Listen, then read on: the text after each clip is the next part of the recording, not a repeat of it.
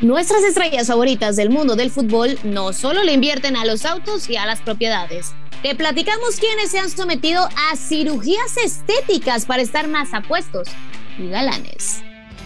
Acompaña a Mari Carmen en Footbox Style, podcast exclusivo de Footbox.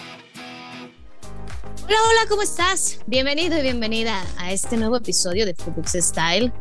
Como cada jueves, estamos felices de tenerte aquí una vez más. Soy Mari Carmen Lara y el día de hoy tenemos un episodio que de verdad no te lo puedes perder. Mira, dicen que la belleza entra por los ojos. Y muchas veces la madre naturaleza pues no ha sido muy buena con algunos. Pobre cosita fea. Y puede ser que no estemos tan agraciados como tal vez nosotros quisiéramos, pero somos simpáticos y buena onda, ¿a poco no? De todos modos, no hay de qué preocuparnos, porque si tenemos una cuenta con algunos millones en el banco, todo esto, déjame decirte que tiene solución. Dicen las malas lenguas que no hay gente fea, sino gente pobre. ¿A poco no? por eso hoy hablaremos de esos jugadores que han pasado por el quirófano y se han hecho un arreglito, o varios arreglitos, o muchos arreglos. En la actualidad, el jugador es mucho más que alguien que debe brillar en el rectángulo verde. El jugador se ha convertido en una figura pública, un modelo a seguir. Los patrocinadores, las marcas, las redes sociales. Es muy importante lucir como un crack dentro y fuera de la cancha. Hay figuras de fútbol y no precisamente solo futbolistas que ahora lucen guapísimos y apuestos. Pero la realidad es de que en su pasado no eran, pero ni cerca de lo apuestos que pueden llegar a estar ahora. Por ejemplo, quiero comenzar platicándote del entrenador Jürgen Klopp. No solo ha brillado como uno de los mejores entrenadores de la Premier League, y vamos a dejar a un lado, señores y damas, este tema de que fue campeón en Champions y campeón en Liga. Este entrenador es alguien muy transparente y que responde a todo tipo de preguntas. Por ejemplo, en el año 2013, cuando dirigía la Bundesliga, ya tiene sus añitos, ¿eh? En una entrevista se le cuestionó si era verdad que se había sometido a una cirugía de trasplante de cabello. Para sorpresa de muchos, respondió sin pelos en la lengua y admitió pues, que sí, efectivamente lo había hecho y que se sentía mejor que nunca reveló que sus amigos fueron los que lo motivaron a que se atreviera. Esos son los amigos, los que piensan en uno, en el, que te dice, venga, vamos, aviéntate, no pasa nada. Los amigos terminaron siendo pieza clave y fundamental para que Club se atreviera. Y no solo eso, también se sometió a un arreglo de dentadura. Y si no me crees, échate un clavado y corrobora tú mismo. Él sí sabe que hay que invertirle a la belleza y que es fundamental. Pero el entrenador del Liverpool no es el único que se ha injertado cabellera. Antonio Conte es otro de los entrenadores que recurrió también a este método. Para ser honesta, creo que a Conte le urgía un poco más que a Jürgen. Hay fotografías de cuando militaba en la Juventus y que ya en, este, en esta etapa estaba prácticamente pues calvo, pero Conte se aferraba al poco cabello que tenía. Se dice que para recuperar su cabellera fueron necesarias más de una cirugía. Pero la verdad es que le cayó bastante bien, ¿eh? Cuando pensamos en Ronaldinho, ¿qué es lo primero que se te viene a la cabeza? Es un papucho. Su cara parece tallada por los mismos ángeles. Pues yo, la magia que tiene con el balón, las fiestas, porque si hay alguien que es bueno para las fiestas, es nuestro querido Dino. La estrella brasileña, que vivió sus mejores años con el Club Barcelona, era alguien que al principio no le importaba tanto el aspecto físico.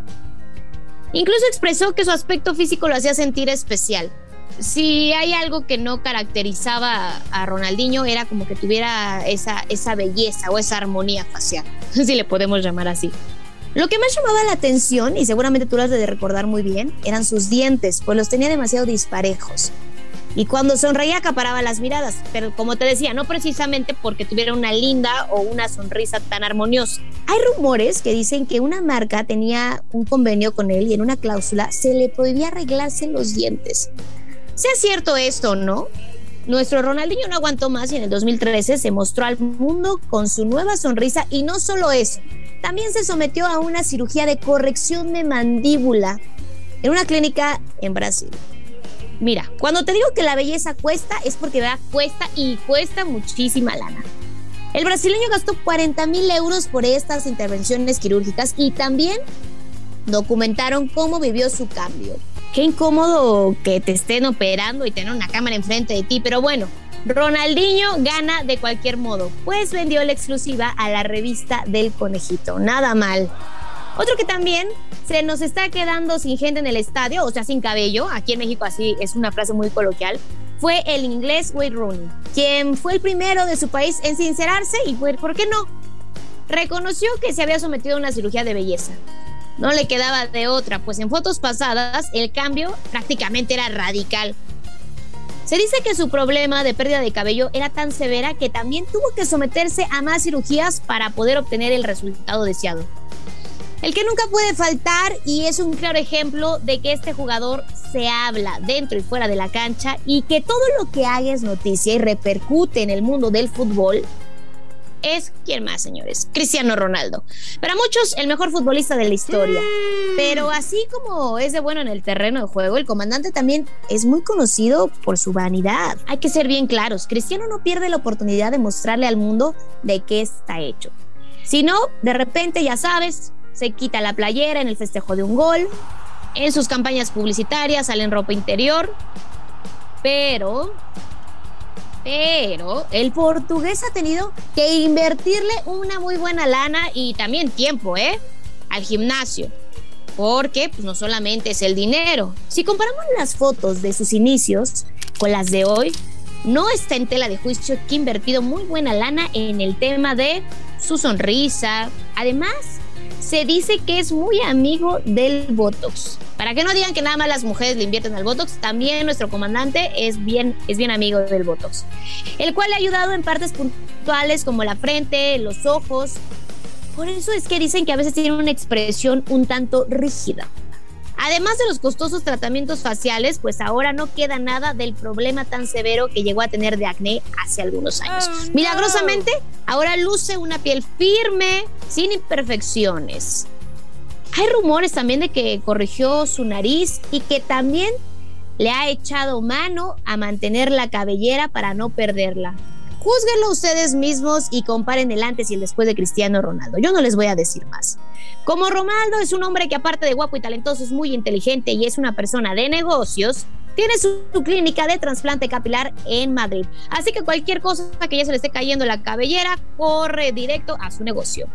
Alguien que sorprendió con su cambio físico fue el guardameta colombiano René Higuita, que se hizo famoso en todo el mundo gracias, recuerdan a eso, esa gran actuación que tuvo en 1995 cuando sorprendió a todos los aficionados del mundo del fútbol con el llamado escorpión.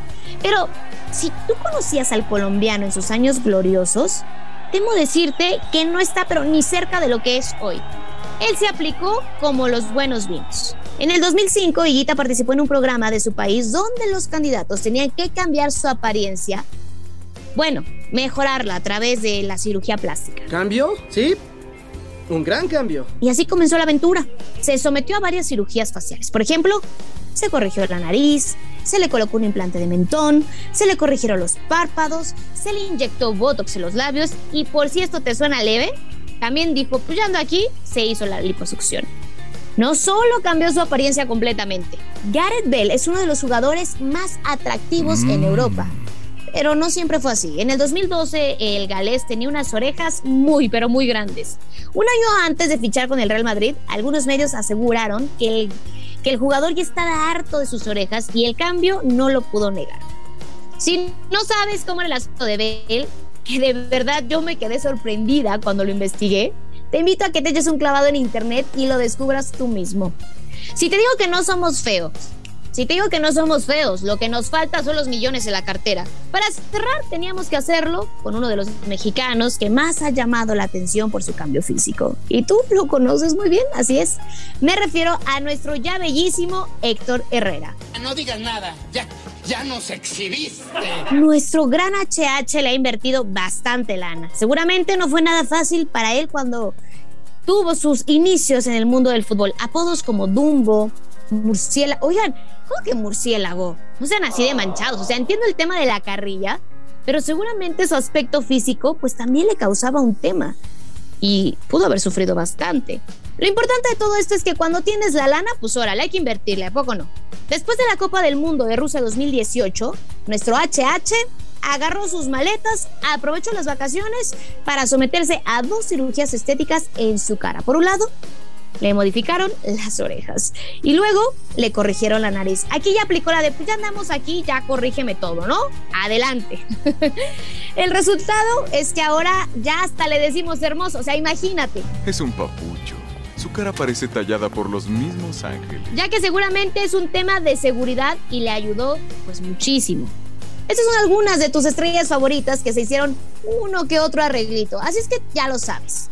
Si tú lo quieres hacer, anímate. Recuerda que la belleza cuesta, pero pues ahorita ya en estas fechas ya nos cayó el aguinaldo. Hay que invertirle, señores y señoritas. Soy Mari Carmen Lara. Esto fue un episodio más de Footbox Style. Recuerda que tenemos una cita todos los jueves y que somos un podcast exclusivo de Footbox. Sigue disfrutando de nuestro contenido. Te mando un fuerte abrazo y nos escuchamos la próxima. Chao, chao. Acompaña a Mari Carmen en Footbox Style, podcast exclusivo de Footbox.